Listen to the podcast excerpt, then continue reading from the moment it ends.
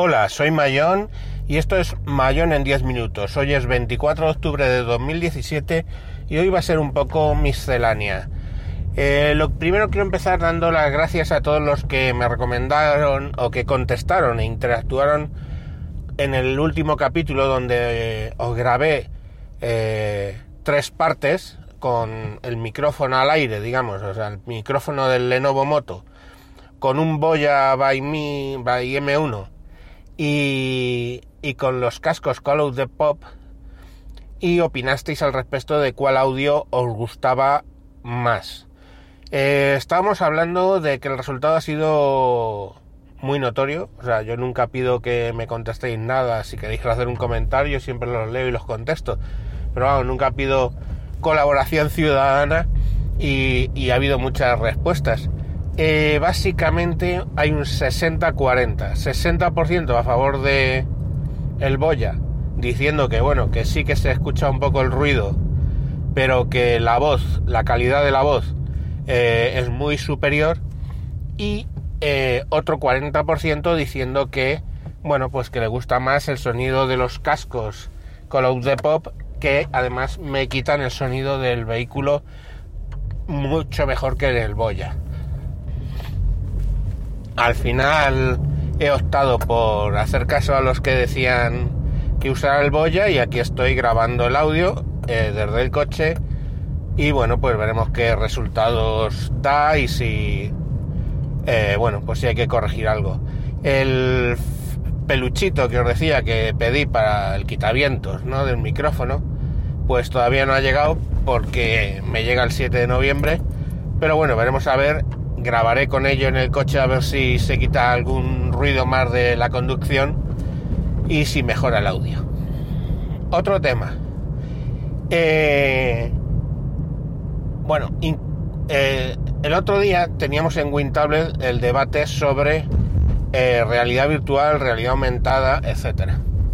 La verdad es que recomiendo que escuchéis ese podcast, aunque nos fuimos a casi tres horas, el de wintable.info porque se habló bastante, además había eh, un desarrollador presente, con lo cual, pues bueno, había gente que sabía de lo que estaba hablando y, y bueno, estuvo intenso porque la verdad es que yo, eh, que generalmente soy el moderador en ese, en ese programa, o el host, o como lo queráis llamar, pues eh, me vine arriba, o sea, estoy, es que a, a mí el tema de la realidad virtual, que me lo vendan, me resulta un poco excesivo porque últimamente pretenden solucionar todo con realidad virtual. Cuando en muchos, muchos de los ejemplos de los casos que me ponen de realidad virtual, unas gafas de realidad mixta o de realidad aumentada, como quiera que la queráis llamar, eh, da un mejor resultado. En concreto, se hablaba de eh, simular, por ejemplo, para formar a conductores de carretillas en almacenes, por ejemplo, mediante realidad virtual. O luego se extendió al ejemplo de pilotos o incluso conducir tanques, etcétera. Simular, ¿no? Para que aprendieran. Eh, mi razonamiento ahí era que al fin y al cabo, pues todo el tema del feedback que te dan los mandos de un, de un equipo, eh, pues se pierde con la realidad virtual porque el feedback a las manos es mínimo eh, básicamente, si tú coges y estás conduciendo, pongamos por caso, un avión, bueno, si es fly by wire, ¿no? Esto de que ahora tú mueves la palanca y eso mueve los alerones, pero no físicamente, sino que manda una señal, pues tienes poco feedback, aunque lo replican. Pero pierdes bastante lo que es el tacto de la máquina. Y eso decía yo que, bueno, pues tenía una influencia que lógicamente no estaban valorando.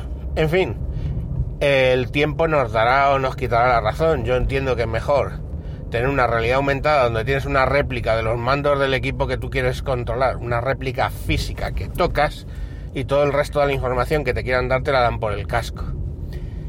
Pero no era la opinión más mayoritaria. No sé, eh, ¿qué pensaréis vosotros? Si creéis que lo de la realidad virtual va a tener alguna utilidad o va a ser muy de nicho para los juegos, que sí, desde luego eh, es tremendo. Relacionado, probé las Oculus Rift.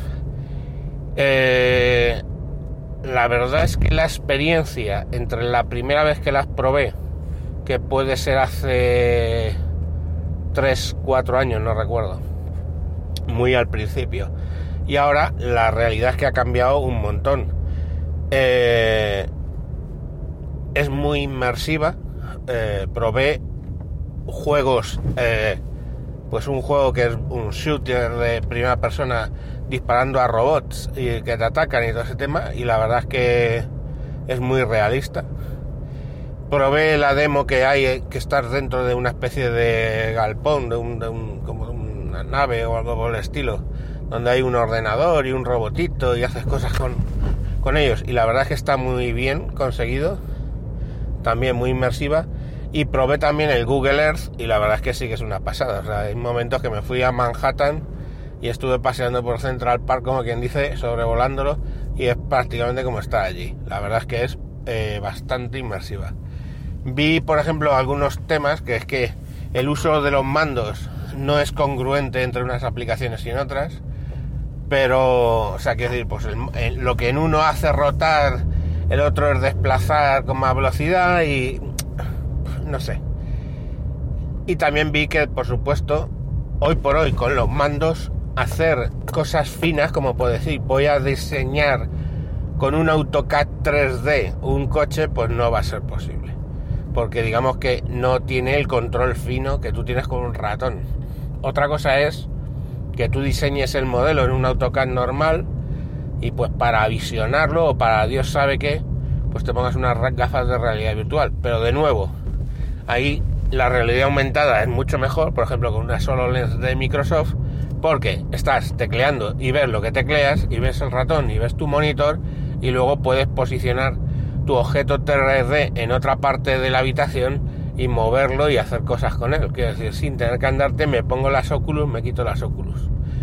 Probé las Oculus Rift con gafas. Yo tengo eh, una diotría de lejos nada más, dos de medio campo y tres de, vista cansada, ¿no? De lo que es gafas de abuelo que es lo que soy casi.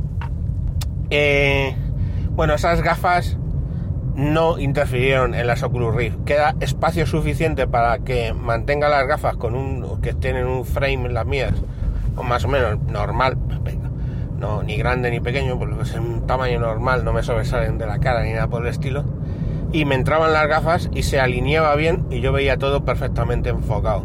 Si te quitas las gafas no veo nada. Es así, básicamente. No conseguía enfocar los objetos ni nada.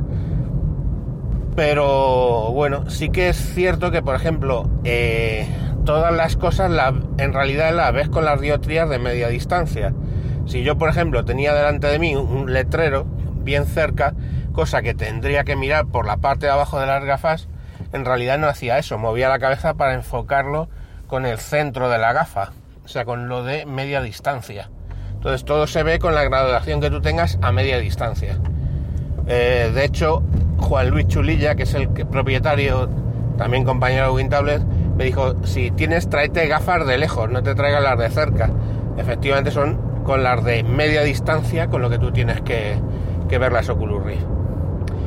y, yo creo que eso es un poco todo lo que quería contar. En el tema de Cataluña, por sacar un poco ya del rollo técnico, seguimos igual, están decididos a aplicar el 155, pero la cuestión ahí es cómo lo vas a hacer, porque vale, digo que el 155, pero si los funcionarios pasiva o activamente se oponen y básicamente pues trabajan a, a dos por hora, pues colapsan Cataluña tranquilamente.